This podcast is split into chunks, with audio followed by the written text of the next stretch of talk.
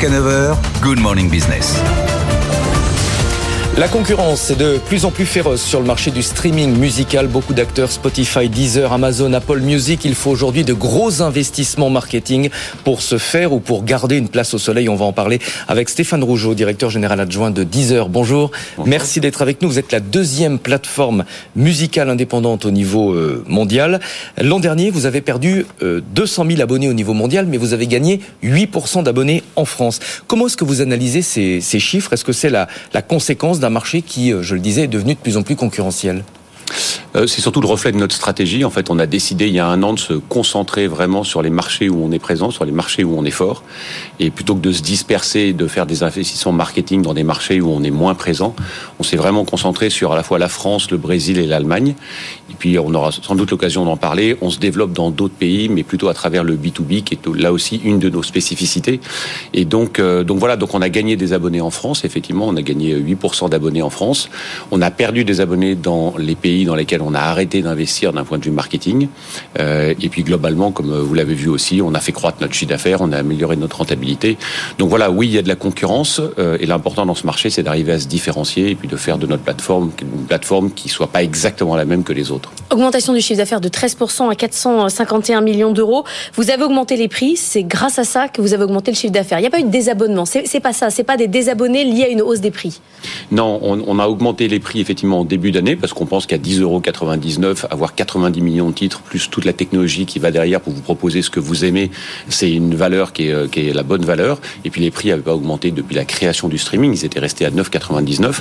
Et effectivement, on n'a pas vu de désabonnement, c'est-à-dire qu'on n'a pas vu de taux de, taux de churn plus élevé. On a même vu plutôt une réduction de notre taux de churn en 2022 par rapport à, par rapport à 2021.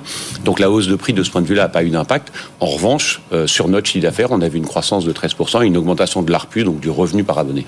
Hum. En revanche, euh, vous avez creusé vos pertes l'an dernier, 168 millions d'euros. Euh, c'était 123 millions les pertes en 2021. Qu'est-ce qui explique cette dégradation?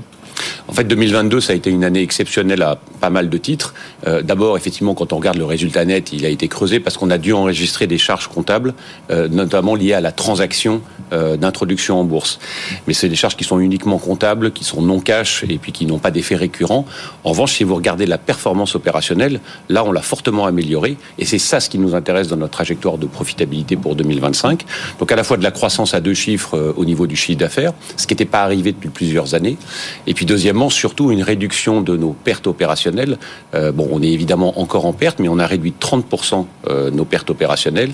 Euh, on a augmenté notre revenu par abonné, on a amélioré notre taux de marge. Donc voilà, c'est là-dessus qu'on est concentré et dans un seul objectif qui est, en 2025, publier un résultat opérationnel positif. Ouais, 56 millions d'euros hein, pour la perte opérationnelle l'an dernier. Il y, a un côté quand, il y a un côté quand on vous entend, on a l'impression que 2022, c'était euh, la tornade et que et que là désormais euh, on est un peu sorti de ça. Le cours de bourse est, toujours euh, très bas mais qu'on sort de cette période. Et là pour réussir à, atteindre cet objectif de, profitabilité c'est la différenciation. Il faut absolument proposer des nouvelles choses tout le temps euh, faire mieux que les voisins. C'est c'est quoi votre produit phare là? Donc, quand vous regardez la plateforme, et quand vous regardez d'ailleurs toutes les plateformes de streaming, en fait, depuis 15 ans, elles font une chose, elles vous permettent, vous, en tant qu'utilisateur, d'avoir accès à 90 millions de titres. Bon, ça a été une révolution et c'est génial, mais il y a eu assez trop. peu d'innovation. Évidemment, c'est trop, c'est pour ça qu'on a de, de l'intelligence artificielle et des moteurs de recommandation qui vous permettent de vous recommander. Donc, nous, à travers Flow ou Mix Inspiré, on va vraiment s'assurer que vous avez les morceaux que vous aimez ou que vous pourriez aimer, et vraiment quelque chose de très personnalisé. Maintenant, ce qu'on veut, c'est pas être juste un service de streaming.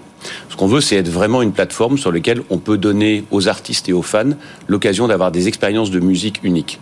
Et si vous prenez l'exemple du live streaming et de choses qu'on a faites par exemple en 2022 avec le concert de Jules, ça ce sont vraiment des exemples d'expériences de, de, musique. Et, et ça, je, on pense qu'on est une plateforme totalement naturelle pour permettre ça.